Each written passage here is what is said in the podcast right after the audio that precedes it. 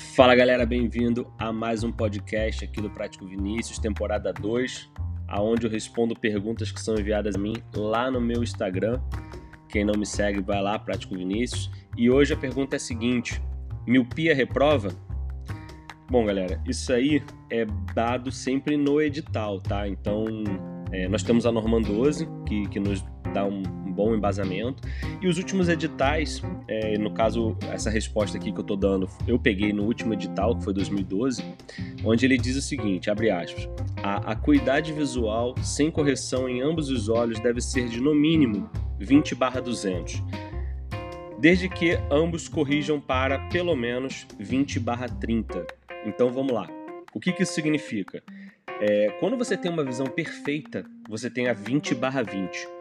Quando você tem o 20 barra 30, significa que você tem um pouco de problema na visão. 20 barra 200, eu não sei exatamente o que significa, mas deve ser um cara muito cego, deve ser um cara que usa fundo de garrafa. Dizendo assim, né?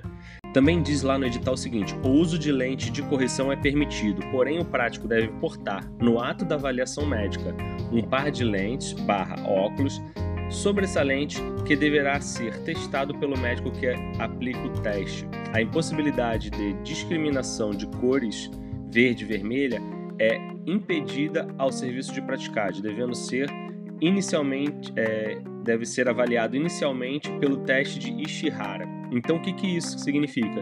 Que você não pode ser daltônico nas cores verde ou vermelha. Por quê? Óbvio, né, galera? Você vai ver Boreste verde, né, a luz verde, e bombordo a luz encarnada, ou vermelha. Né? Então, se você for daltônico para essas duas cores, você vai ver uma outra cor e pode dar problema aí. Então, o Ripian para você vai ser muito ruim.